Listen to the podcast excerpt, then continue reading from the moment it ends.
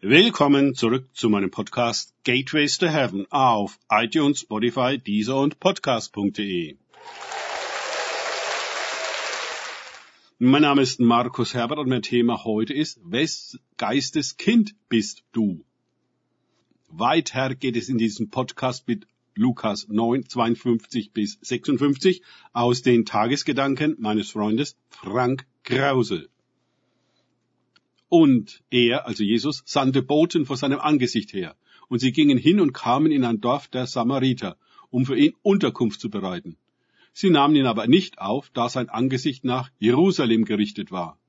Als aber seine Jünger Jakobus und Johannes das sahen, sprachen sie, Herr, willst du, dass wir sagen, dass Feuer vom Himmel herabfallen und sie verzehren soll, wie auch Elia es tat? Er wandte sich aber um und schalt sie, und sie gingen in ein anderes Dorf. Lukas 9, 52 bis 56. Zwischen den Samaritern und Juden bestanden uralte religiöse Spannungen, die dazu führten, sich gegenseitig zu meiden und den richtigen Glauben abzusprechen. Die Jünger werden wenig begeistert darüber gewesen sein, ausgerechnet in einem Dorf der Samariter eine Unterkunft für Jesus und sich zu suchen. Die Idee, das Dorf mit himmlischen Feuer niederzubrennen, wie Elia, der allerdings kein Feuer auf ein Dorf, also Menschen, sondern einen Opferaltar regeln ließ, zeigt ihre Liebe zu den anderen. Wir sehen hier, wie man Bibelstellen aus dem Zusammenhang reißen kann, um etwas ganz anderes zu rechtfertigen. Immer noch geht es um die Größenideen oder auch Größenwahn der Jünger. Und sie sind bereit, ihre Anmaßung göttlich legitimiert aussehen zu lassen und die bösen Samariter mit Feuer zu bekehren. Auweia! Es heißt, Jesus wandte sich um und schalt sie. Andere übersetzen, er fuhr sie an. Wie sie streng zurecht oder gar er bedrohte sie.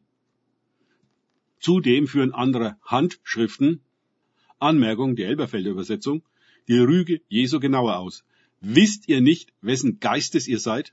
Der Sohn des Menschen ist nicht gekommen, Menschenseelen zu verderben, sondern zu retten. Von dieser Bibelstelle rührt also das Sprichwort her, wes Geistes Kind man ist.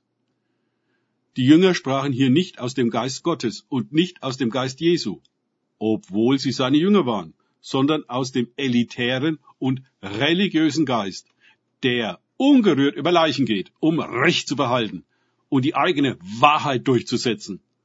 Jesus weist sie streng zurecht und wiederholt zum x-ten Mal die Erklärung seiner Mission, die darin besteht, Menschen zu retten und nicht abzufackeln. Trotzdem streiten die Jünger selbst beim letzten Abendmahl und der Fußwaschung noch immer darüber, wer von ihnen der Größte sei. Ja, dieser Geist ist offenbar nur sehr schwer auszutreiben. Die Verführung von Macht und Titeln mit entsprechenden Privilegien ist sehr hoch. Die Sucht nach Größe und hierarchischer Position weit oben. Die Ausbeutung und Gewalt gegenüber den Niedrigeren rechtfertigt, prägt die ganze Menschheitsgeschichte seit dem Sündenfall. Die Sucht nach Größe und hierarchischer Position weit oben, die Ausbeutung und Gewalt gegenüber den Niedrigeren rechtfertigt, prägt die ganze Menschheitsgeschichte seit dem Sündenfall.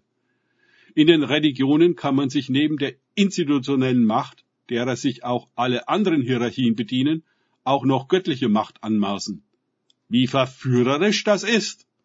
Wie viele Pastoren habe ich schon darauf pochen und ihre Mitglieder zur Unterordnung ermahnen hören. Tatsächlich können manche Geistliche gar nicht anders denken als hierarchisch. Die Frage stellt sich jedoch, wes Geisteskind sie sind. Der Schritt, Andersdenkende und vor allem Andersglaubende nicht nur ihre Richtigkeit, sondern gleich auch noch ihr Menschsein abzusprechen, ist nicht weit womit dann solche Hierarchien totalitäre und faschistoide Züge annehmen. Das klingt krass, aber erweist sich auch in der modernen Gemeinde mannigfach. Wegen Insubordination, also mangelnder Unterordnung, werden Tag für Tag Menschen aus Gemeinden ausgeschlossen, diskreditiert und diffamiert, sowie zu Irrlehrern, Sektieren und Teufeln erklärt. Von dem Umgang mit ihnen wird gewarnt.